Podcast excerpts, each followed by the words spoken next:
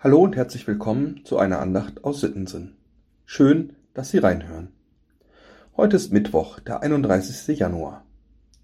Die Losung für heute steht in Jeremia 3, Vers 23. Wahrlich, es hat Israel keine andere Hilfe als am Herrn, unserem Gott.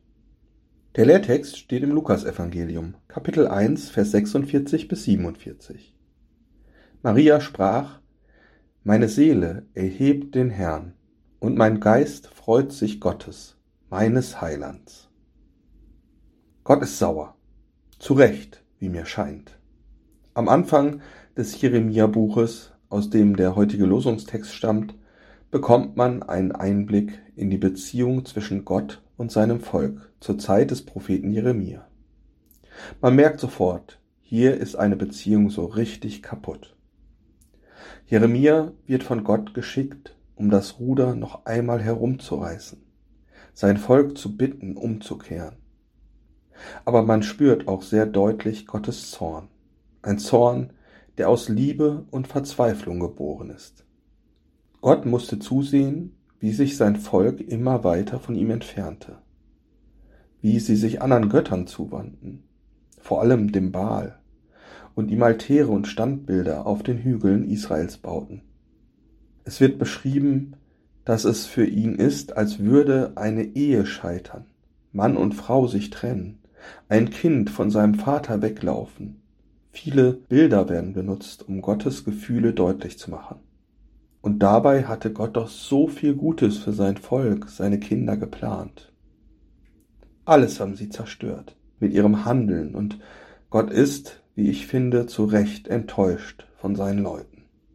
Und trotz alledem blinkt in dem Text an mehreren Stellen ein Hoffnungsschimmer durch, ein Angebot, ein Aber ihr könnt doch noch umkehren.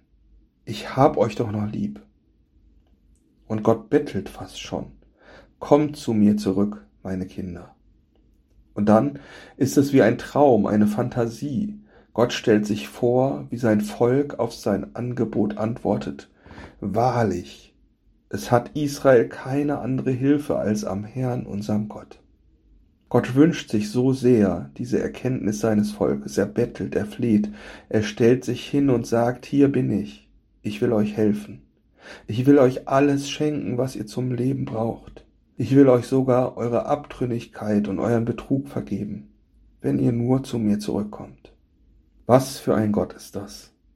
Ein Gott, der seine Menschen so sehr liebt, dass es weh tut, vor allem ihm selbst, denn er möchte uns vor Schaden bewahren.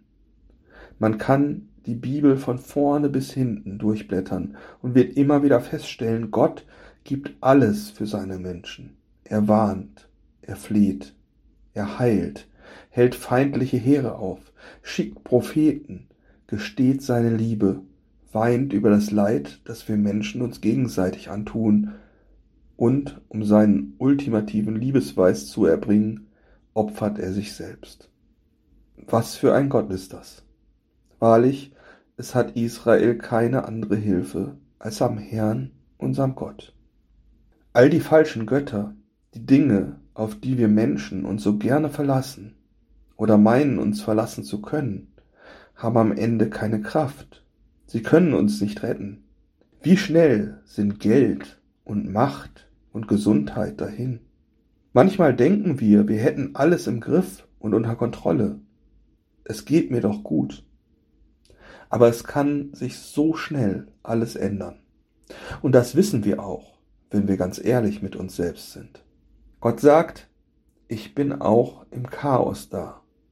Ich bin der, der alles wieder in Ordnung bringt der Heil macht, der wieder ganz macht, was zerbrochen ist. Als Maria die Ankündigung von ihrer Schwangerschaft mit Gottes Sohn bekommt, ist sie im ersten Moment sicherlich nicht total glücklich.